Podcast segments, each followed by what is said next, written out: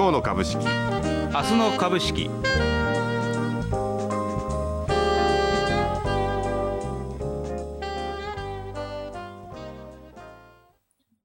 皆さんこんばんは。今日の株式明日の株式の時間となりました、えー、5月の29日、えー、月曜日東京株式市場は大幅高という展開になりました。まず指数の振り返りからいきたいと思います。えー、まず日経平均、えー、昨日失礼金曜日の終値に対して317円23銭高い3万1233円54銭で取引を終わっています。トピックスもプラスです。14.81ポイント値上がりして2160.65 JPX 日経インデックス400は165.92ポイント値上がりして19,594.32となっています。プライム市場指数も7.65ポイント値上がりしました。1111.86。えー、マザーズ指数も高くなっています。7.77ポイント値上がりして733.46となりました。えー、マーケットで、えー、最も注目材料となってました。アメリカの連邦政府債務上限の引き上げに関する協議、えー、これが27日の発表ではバイデン大統領とマッカーシー下院議長との間での合意が成立したという発表を受けまして東京株式市場はひとまず安心ということでしょう朝方から買い物が入り始めていました株価は日経平均は上に離れて始まって9時過ぎには3万1560円600円以上の値上がりとなる場面もありました。えー、この高値でもって、えー、と先週のザラバ高値ですね、えー、先週のザラバ高値が23日、これは火曜日でしたね。えー、火曜日の午前中の高値3万1352円を抜きました。えー、そして、えー大引け引けの終値でも3万1233円ですからあのあの時の22日の引け値がですね今回の高値になってたわけですけど3万1000飛んで86円を上抜きました終わりざらば高値でも終値でも直近の先週の高値を抜いてきたことで日経平均はまた新しい上昇波動に入ってきたということが言えると思います。えーと、これは、やっぱり33年ぶり、1990年7月26日以来の水準ということになるそうです。えーアメリカの債務上限の協議は一応2年間の期限付きでもって、えー、上限引き上げ、えー、これについてはまだ、えー、議会の承認、えー、採決が残っていますので、えー、果たして、バイデン大統領そしてマッカーシー議長が今度は党内のですね根回しを行えるかどうかっていうのがポイントにはなってくるはずですが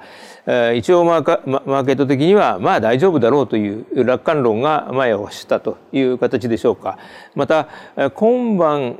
アメリカがメモリアルデーそしてイギリスがバンクホリデー等々で欧米のマーケットはお休みとなりました。ので、えー、その分まあ言ってみれば高考えの買い物がに、えー、日本の株式市場日本株に集まったということが言えるかとも思われます。えー、連休日会にもかかわらず本日の、えー、プライム市場の売買代金はえー、とこれが、うん、3兆5095億円、えー、となりまして先週金曜日の3兆4058億円から見ますと1000億円、えー、売買代金は膨らみました。週明けのまた特殊なカレンダー事情の日というにもかかわらず買い物が入ってきて、えー、まあ商いが一気に膨らんだというあたりが、まあ、この材料の衝撃度の大きさが、まあ、伝わってくるかなという感じがします。えー、ただ日経平均は先ほど見ましたように、先週の高値を抜いていますがトピックスはそれを抜けていません。トピックスの方は過去4日間4営業日マイナスでしたから、今日は5日ぶり5営業日ぶりの反発ですがようやくここの5日線を回復したっていうその程度の動きにとどまっています。えー、ので、えー、まあここら辺は指数間の箱状態みたいなものはまだ残っていると言っていいかと思われます。アメリカでは週末まあ協議が合意への期待を高めているというそんな状況の中で3指数ともにアメリカのマーケットは週末、えー、高く終わっていました。中でもナスダック指数の上昇率が、えー、高い、えー、というそんな状況。またソックス指数半導体株指数も大幅高となる中で、えー、東京市場でも朝方から、えー、半導体関連を中心としたハイテク主力株に買い物が入ってってきて、えー、まあここら辺が集中的に物色されるというそんな状況になりました。えー、とプライム市場の売買代金ランキングを見てみますと、えー、上位30銘柄をピックアップしてみますと30銘柄のうち20銘柄がプラス9銘柄マイナス1銘柄変わらずという、えー、そんな当落の状況になっていまして、えー、まあ全体ではうん30銘柄のうち20銘柄7割がプラスというそんな状況になっていますね。レーザーテックはその半導体関連とはまあ別個の動きと言っていいんでしょうか朝方高く始まりましたが途中から前場中頃からですかねマイナスの水準に沈んで利食いが優勢の動きになりました。アドバンテストと東京エレクトロンというのは強さをそのまま維持してプラスの水準でもちろん終わっています。えー逆にマイナスはトヨタファーストリテイリングソニーグループといったところが目を引きます。えー、っとその他のセクターではですね、えー、例えばうん三菱商事に対して野村証券のアナリストがまた三菱重工に対しては SMBC 日興証券のアナリストがそれぞれ、えー、ですね目標株価を引き上げた。えそんなようなレポートが出てましたことで、え買い人気を集めて、えともに、え直近の高値を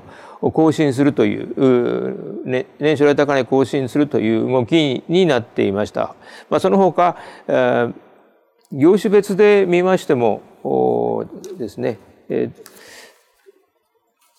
特にハイテクに偏ってエレクトロニクス精密に偏っているわけではなくて上昇率の上位は海運卸売まあ先ほど見ましたところですね。それから銀行が高いですね。銀行保険、え、鉱業といったところが上位の上昇率となっています、え、逆にマイナスは小売食料品陸運というところですから内需型の銘柄あが安くなっているというのが今日の動きでした。為替が一時140円台90銭という値段までありまして円安がさらに進んできているということで外需型の輸出株に買い物が入って、まあ、日経平均を押し上げるという形になりましたけれども内需型海外で生産して国内に持ち込んでいるという銘柄にとっては厳しい状況ということが、まあ、まあ、あったかと思われます内需型の銘柄にはちょっと弱い試合ということになりましたね。うん、あとあえー、っと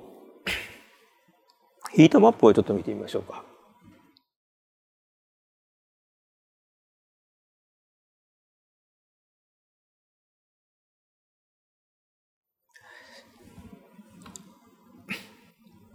当落の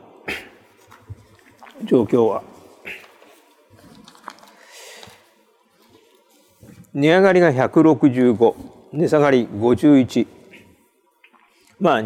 2割強がえー、値下がりというそんな状況ですね、えー、上昇率がかなり高いのは先ほど見ましたように、卸売、え、総合商社のところがまとまって買われています。あとはハイテクの銘柄はそんなに高い銘柄値上がり率の高いのが目を引くわけではありません。えー、と中で輸出系の中では、まあ、トヨタが朝朝高で始まりましたけれども、値を保つことができずに、え結局マイナス水準で終わっています。任天堂そして、えー、陸運のところ陸運、うん電鉄株ですねあたりが値下がりしています。また、えー、食品株、うんまあ、これはあ為替の円安を嫌気してっていう形なんだろうと思われます。朝が午前中はしっかりしてました小売百貨店もちょっと弱くなってきています。まあそんなような、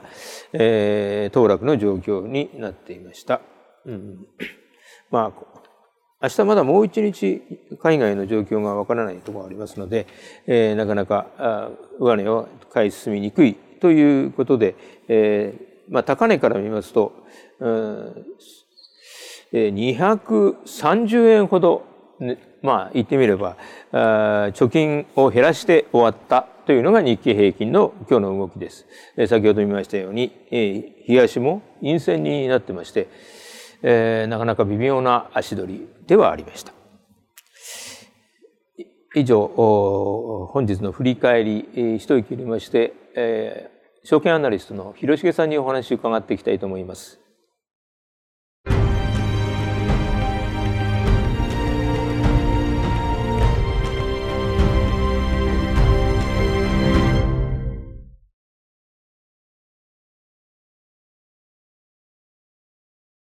はい、えー、今日の株式、明日の株式です。えー、証券アナリスト、広重克彦さんお、お電話つながっています。えー、っと、広重さん。はい。よろしくお願いします。よろしくお願いします。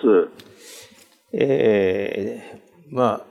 あ、ままあ、例の債務上限のですね、はい、引き上げ交渉が一応合意に達したということで、一気に買い物になってしまいましたけど。そそうですね、えー、どどんな印象をお持ちですか？えー、もう今の今の状況はですね何かこういい材料っていうか、えー、の材料があればですねそれ手がかりにあの一気に買い上げるというような形にはなってきてますよね。でやっぱりあ、はい、あのやはりやっぱ先物とかそのデリバティブ、はい、オプションとかですねそっちの方のえー、動きっていうのがやっぱり反映されてるあということでしょうかね。えー、で特にあの、えまあ、あの、NT フィスとかですね、ええ、そういうのを見ると、ええ、ちょっと作ってみたんですけども、その、えー、まあ、ずっとこれ、LT バイスが拡大し始め、まあ、あの、少しずつ拡大してたんですけど、やっぱり5月の半ばぐらいからですね。そうですね。LT 倍率ずいぶん開いてきてますね。ですね。で、この、こう上がってきたところちょうど3万円ぐらい差し掛かってですね、そこからあの上抜けるところなんですけども、まあ、そのあたりからですね、まあ、トピックスの動きはあまりパッとしないんですけども、やっぱり日経平均の動きはですね、かなり速くなって、それがまあ、あの、まあ、全体としてはなんか、あの、上昇基調が強まったようにも見えるんですね。はい、それで、やっぱり、デリバティブで言うと、やっぱり、あの、投機的なお金ってやはり、あの、日経の先物だとかですね、オプションとか、あの、まあ、インデックス、バスケットに入りやすいので、うんうん、やっぱりそういうところが、まあ、かなり入動いてるかなということだと思います。ですので、まあ、ある程度、あ中長期の、まあ、お金も、まあ、もちろん入ってるんですけども、その、まあ、足元で見ると少し、踏み上げみたいなことですね。ああ、そうか。はい。あります。で、あの、ちょうど、それで、まあ、ボラティティっていうか、その、オプションで見たときの、あの、オプションのニーズですね、ええ、あのまあ、上がるか下がるかわからないんですけども、とりあえずあのどっちか大きく動く動きにかけようというのがオプションなんですけども、うん、そのオプションのニーズが、まあ、強まっているということで、あの、はい、まあ、むしアメリカではですね、あの日本の方がそれがすごく今足元強くなってまして、はい、まあまああのまあ、従来はどちらかというと日経平均ってあまり動かないアメリカの株式見てですね、うんうん、ただ、まあ、ここに来て、株式の、アメリカの株式以上に日本の株の方が、まあ、動きが大きくなりそうだというようなですね、見立てをする向きが多いと思います。まあ、あの、上か下、上か下かっていうのは別にして、ええ、なんか材料で、まあ、あの、値幅が動くだろうというのが、ストップションの市場の方の、まあ、見立てになってますので、まあ、そういう意味で、あの、材料も今日もかなり大きく、一旦跳ね上がりましたけども、まあ、ああいう動きは、まあ、しばらく、うん、あるかなっていうことを、まあ、考えていると思います。ああの上下上か下かともかくとしてボラが大きくて、まあ、いわば儲けのチャンスがそうですね。あると。そういうマーケット、はい、まあ、そういう指数に、ね、ということですね日経平均。そうですね。あるいはナスダックも。どちらかというとなかなかまあ、上にも下にも動かないなっていうようなですね、そうですよね。そばみたいな動きでしたけども、ええ、まあ、あのまあ、かなりこのトレンドが出てくるような、ええ、可能性が強まってるんですよね、うん上はい、上の方にですね。まあ、今まであまり、ほとんどレンジでずっとこう、横ばいで、まあ、2万6千円から2万8千半ばぐらいでですね、行ったり来たりということだったんですけども、うん、そこをまあ上抜けてきたということで、うん、ちょっとやっぱ様相が変わったということで、まあ、あの、まあ、投資家もいろいろこう、見方が分かれるということですよね。うん、ですので、まあ、オプションでまあ、ヘッジしたり、まあ、細かい話なんですけど、あまり天井このぐらいだというふうにして、まあ、売ってた向きにとっては、まあ、海に水みたいな形になってですね、この買い戻さなきゃいけないという。あそういうことですね。ますし、ええそれもあります。それからあと、まあ、ここまで上がってくると、今度、逆にですね、うん、あの、まあ、何か起こった時も備えが必要だということで、うん、まあ、オプションなんかでこう、ヘッジかけたり、先物で売ってる部分もあるんじゃないかなと思いますね。で、それ、まあ、朝方今日高かったんですけども、まあ、少しこう、そういうことで抑えられたかなというふうに思います。あの、これはまあアメリカの方の債務上限の最終的に、えー、議会のところがどうかっていうのは一つはまあそこのポイントに、ななると思いますね。それからあの、ええ、特にマッカーシーさんっていう議長は、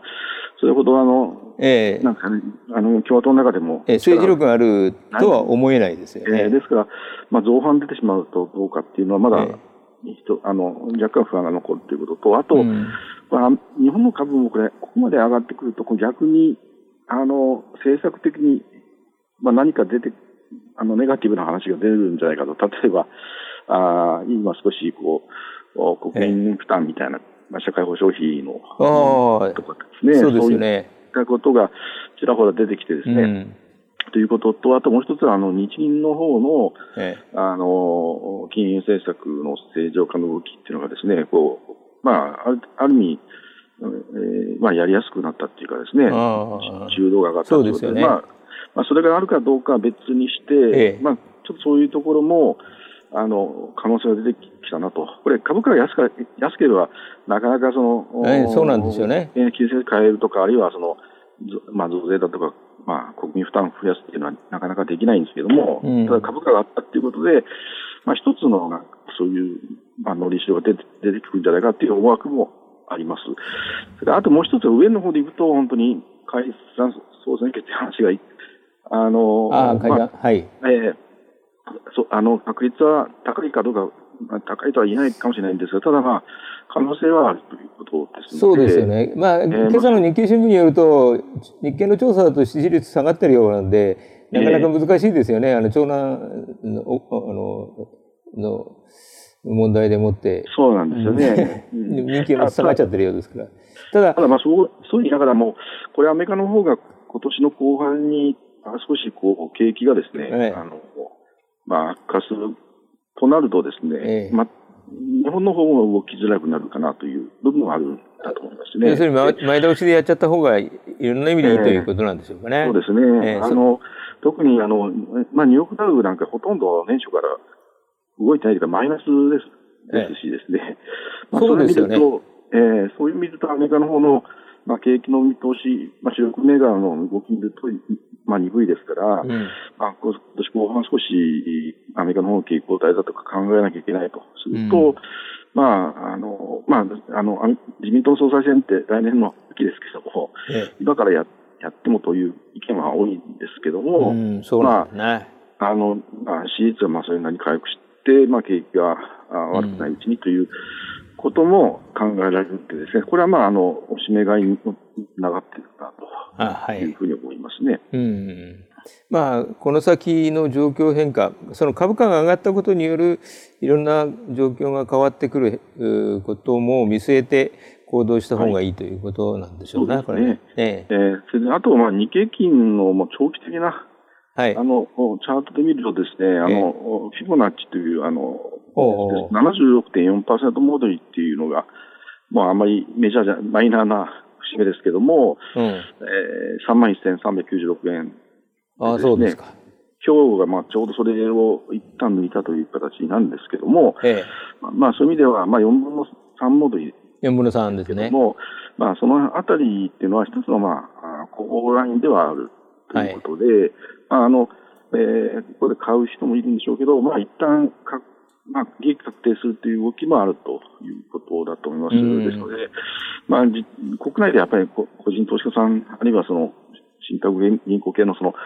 まあ、機関投資家もですね、うん、まあ、ある程度の利益確定するというようなですね、動きが、やっぱり今のところ強いかなと。そうでしょうね。まあ、はい、えー、外国人は買ってるんですが、ただまあ長らく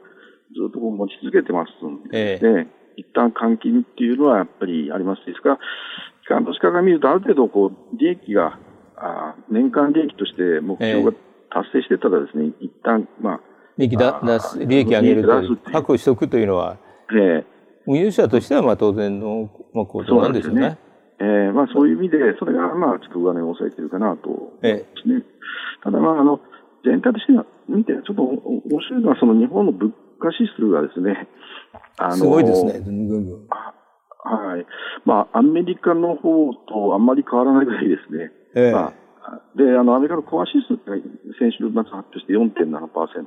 ということなんですけども、はい、これ、P、あの P、PC デフレーターっていう。PC、あの、金曜日に発表されたやつですね。そうですね。個人商品の物価4.7ですが、もうこれも根強いので、ですからまあ、うん、ちょっとこれ気にしなきゃいけないのは、来月の FC、あるいは7月の FMC で、うん、まあ、利上げがないとは言い切れないというようなですね、はい、そうですね。もうなって、このちょっとまあ、論点ですね。これはまあ、ニューヨークダウの上値を抑えてると思うんですが、あと、うん、日本の方もこの、えー、コア、コアコアっていう、その、まあ、エネルギーとかですね、あの、うん、生鮮食品や分の物価っていうのが、まあ、結構4.1%で、まあ、かなり高い水準で、はい、まあ、これはもちろんあの、年後半、終盤にはですね、まあ2%程度には下がるっていう見通しにはなってるんですが、ただあの、これまでのように、なんていうか、デフレに落ちるような雰囲気ではないかな、ね、と、はい、いうことになると、やっぱりちょっと日の動きは、まあ、今後、どうなるか6月の半ばに、ええ、あの、政策が、あの、金融政策決定会終わりますから、その辺は一つ論点になると。頭に入れておかないといけないと、ね、いうことです、ね、ただまあ、あの、全体で言うと、まあ、デフレが終わったっていうことになると、やっぱり株価の方はですね、にはプラスと。やっぱり、とりあえず株価の支援要因ということでしょうか、ね、そうですね。まあ、お金で持っておくよりも、物の方が、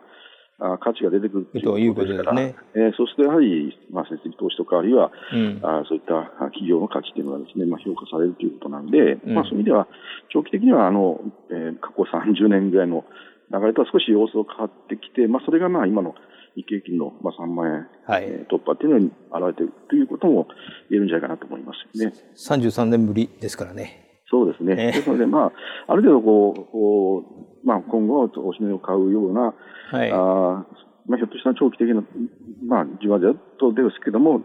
上昇トレンドっていうのが出てくる可能性は、あの、出てきたかなというふうに思いますね。わ、はい、かりました。はい。あの、お忙しいところ、広重さんどうもありがとうございました。はい、はい、広重さんは、えー、実はこの、この時間は今回で、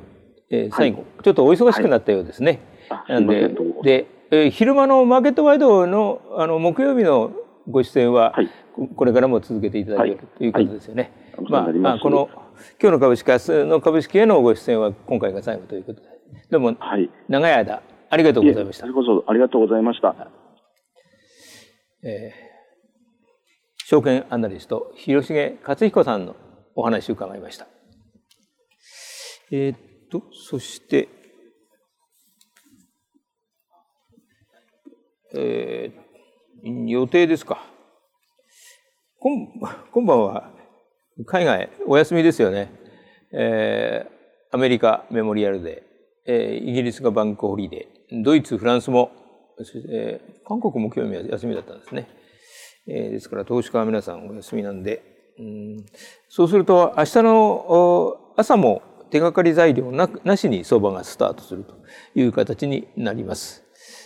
えー、メモリアルデーでお休みですからおそらくいろんなもの動きがないでしょうしニュースとなるものも出てこないでしょうというそんな明日の相場になります。えー、材料は有効求人倍率失業率も月末になりましたからこうこういった月末によく出てくる経済統計まあ近畿の出荷高もそうですね、えー、それが発表されるということですね。えー、明日のアメリカでは消費者信頼感指数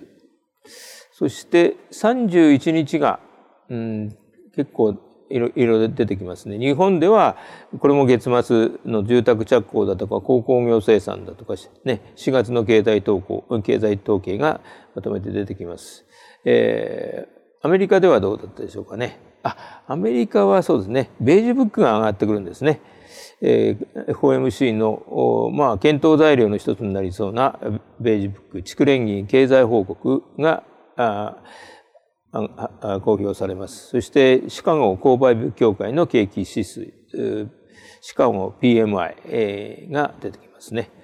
中国の PMI も発表になります。そして、えー、6月1日、月が変わったところで、うん、国内では法人企業統計調査、うん、そしてアメリカの統計が大事でしょうね。えー、ADP の雇用レポート、あるいは ISM の製造業景況指数といったものが出てきます。そして、えー、6月2日。2日は国内ではユニクロの既存店の売上高の発表。まあこれは結構大事な数字ですけども、5月のどうでしょうか。えー、そして今週一番大事なのはきっとこれですね。雇用統計、アメリカの5月分の雇用統計。えー、雇用者数は伸びがや鈍化する。失業率は若干上昇する。しかし、平均賃金は高いまんまというような統計になりそうだっていうのがマーケットの予想です。実際にどんな数字が出てきますか注目したいと思います。えっと、そして、うん、ここからは TD ネットでいいですね。TD ネットからちょっと銘柄を拾ってみました。うんとまず古川機械金属コード番号5715が業績見通しの増額修正を発表しました。えー、とその増額修正の背景なんですけれども今解体中の大阪にあります古川大阪ビルその跡地を再開発する計画なんですけれども一部ですね、えー、有給化する土地をあ、有給化じゃないんですね。えー、その一部を共有持ち分として、えー、譲渡するんだそうです。うんと、それでもって130億円の譲渡益が発生する。すごいですね。130億。えー、で、うん、まあ、それを営業外に、えー、計上するということです。まあ、それが、が、業績見通しの増額修正ということになります。えっ、ー、と、24年3月期通期の連結純利益は、これまでは60億円の計画でしたけれども、それが153億円と、93億円、155%の増額修正ですね。前期実績62億円ですから2倍以上に跳ね上がるということですけれども、そそのですね、えー、再開発中再開発しようとしている、えー、古川大阪ビルの跡地はどういうふうに、なふうになるのかといいますとホテルと一部住宅の賃貸マンションですよね。ホテル兼高層マンションになるんでしょうか、えー、そそういう形で賃貸事業にするという計画のようですけども、まあ大幅な増額修正といっては言っても特別利益の計上ですから、まあ、あのファンダメンタルズの評価にはつながらないかもしれませんけど、まあ、場合によってはですね、えー、増配期待にもつながるかもしれません。え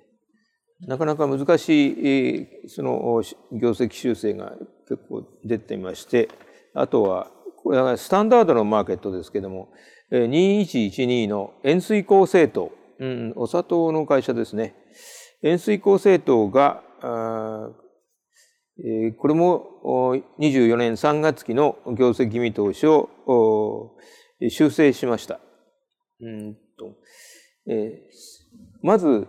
当期純利益、これまで、これは5億3000万円の計画でしたけども、8億9000万円と、68%の増額修正、3億6000万円ほど増額修正を行っています。その背景は、えー、ですね、出資先から受取配当金が入ることになったという、それが背景です。6億4800万円。えー、と、前期の純利益の実績が4億9800万円ですから、それに対して、えー、今期のその受取配当金だけで6億、まあ、5000万円近くが受領できるということですから、かなり大口な出資先にのようですね、これね。まあ、それ、その分が、経常利益と純利益を押し上げると形になります。で、増額修正ですが、その一方で、営業利益は減額修正です。29%減額修正。7億3000万円計画が5億2000万円。えー、前期実績が6億2200万円ですから、こうしますと、減益、営業減益になってしまいますね。えー、営業減益で、当期純利益は特別利益の計上で大幅増益になるという形です。どっちを評価したらいいのか、なかなか難しい発表になっています。えー、もう一つスタンダードの銘柄で、貢献工業。貢献工業は、あの、地下資源の掘削装置、えー、あの、まあ、ボーリングの機械ですよね。ボーリングの機械、それから土壌汚染の調査関連機器、を手掛けている会社なんですけれども、中期経営計画の修正を行いました。うん、25年度、25年度ですから、これは26年3月期でしょうか、の売上高、営業利益をともに増額修正しています。えー、営業利益の方についてみますと、これまで、えー、8億7千万円計画だったものが11億円と、26%増額修正されました。えー、この会社ですね、えー、過去の営業利益のピークは15年3月期の8億4500万円ですから、この11億円というと、明らかにに、えー、最高利益更新ということになります。えー、まあ、純利益ですと、16年3月期の8億4千万円がピークでしたから、えー、今回増額修正されました。7億7700万円というふうに増額修正されましたけども、それでもちょっと届きません。ただまあ、営業利益段階では大幅にピーク更新になると。いうことなんですが、うん、なぜそんな増額修正、中期経営計画の増額修正というのもあの珍しいんですけれども、その背景は、ボーリング機器関連セグメントが増加というふうにしかリリースには書いてありません。まあ、ボーリング機器、おそらく納期が長いんでしょうかね。えー、それでもって、えー、まあ、大型の超納期の受注を獲得したことで、25年度にかけて利益が膨らんでいくという、そういう見通しになりましたという発表だろうと思われます。株価は441円、5円高、まあ、中段でのもみ合いで推移しています。PBR まだ1倍割れの銘柄なんですけども、どうでしょうか。えー、そしてお知らせが、うん、いくつかありますね。えっ、ー、と、番組の中でもお知らせ、今日はもうゲストとして、えー、電話で、えー、インタビューをお願いしました熊野秀夫さん、第一生命経済研究所の首席エコノミスト、熊野さんの新しいご本ができました。インフレ課税と戦うというタイトルの本ですね。インフレ課税ってあまり聞いたことはない言葉なんですけども、今日番組の中で、えー、伺いましたら、ケインズの言葉なんだそうですね。え、インフレによって、え、ですね、え、いろんなものが目減りしていくですね、収入が目減りするですね、物価が上昇するということで、え、政府からま税金を取られているようなものであるという、そんなような認識なんだそうですけども、まあ、先ほどの、え、広重さんのチャートにもありましたけれども日米の物価上昇率がだんだん接近してきているという流れを考えていきますと日本でもこのインフレを深刻な問題として考えていかなければいけなくなるのかもしれません。そうしますと日銀の金融政策も影響を受けてくるんではないのかあそんな状況の中でえー、まあ物価高に伴う賃上げとか言ってそういうまあ行幸を待ってるんではなくてむしろ戦うというスタンスが大事だというふうに熊野さんはおっしゃってました。まあ、それに関わる5本ですから、まあ、我々にとってもかなり切実な内容ではないかと思われます。えー、先週金曜日に、えー、書店に並んだばかりですから、今、あ本屋さんに行くと平積みになっているのではないかと思われます。まあ、この5本、3冊、あ、5冊、ごめんなさい。5冊お預かりしていますので、5名の方にプレゼントいたします。ご応募はストックボイスのウェブサイト、視聴画面の上にありますプレゼントというところをクリックしてください。5月30日水曜日まで受け付けておりますので、ぜひとも振るってご応募ください。もう一つのお知らせですね。テクニカルアナリスト協会のうん、初めの一歩、テクニカル分析。えー、こちらの見逃し視聴をですね、ストックボイス YouTube チャンネルで配信しています。えー、先週から配信始まりました第4回、えー、こちらはですね、えー、このテクアナ協会の理事長でありまして、なおかつストックボイスのコメンテーターとしてもおなじみの東野幸俊さんに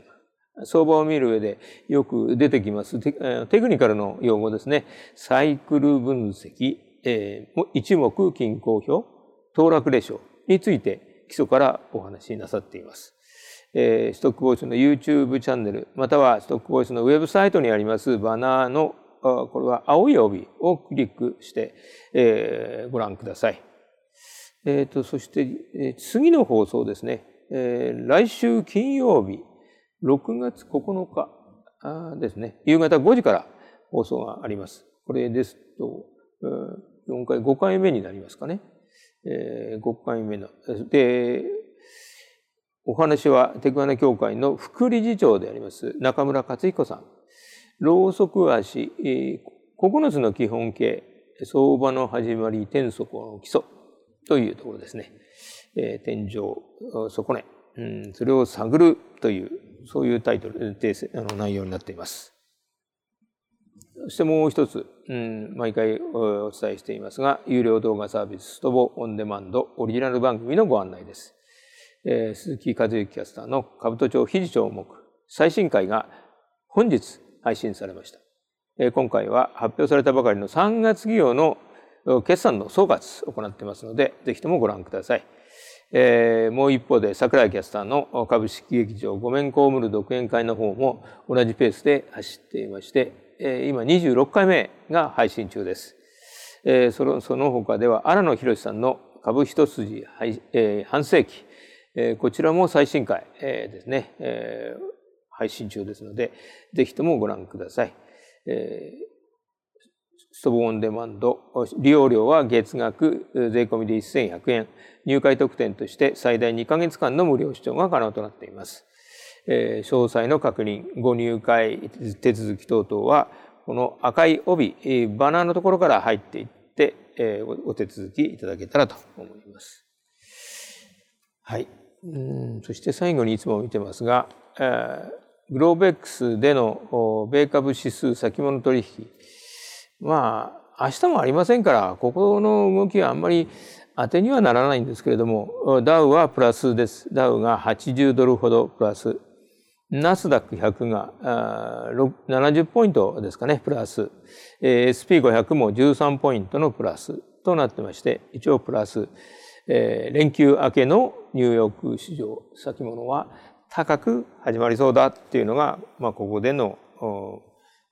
まあ、読みということになりますか。以上、週明け5月29日の東京株式市場大幅高での終わりとなりました。日経平均は3日独身、トピックスも5日ぶりで反発となっています。以上、岩本がお送りいたしました。ここで、ポッドキャストをご視聴の皆さんにお知らせです。私たちのポッドキャストは23年5月31日をもって配信を終了することになりましたただ今日の株式明日の株式については引き続きストックボイスウェブサイトで継続して放送してまいります。生配信は無料でご視聴いただけますのでぜひストックボイスウェブサイトからご覧ください。また有料会員様向けのサービスとなりますが音声のみの見逃し配信もご視聴いただけます。詳しい情報はストックボイスウェブサイトのお知らせページをご確認ください。えー、終了までの期間中引き続きポッドキャストをお楽しみいただけます。今までポッドキャストでご視聴いただきました皆様誠にありがとうございました。ストックボイスでは今後も個人投資家の皆様に価値あるコンテンツを提供することを目指してまいります。引き続きご愛顧賜りますようお願い申し上げます。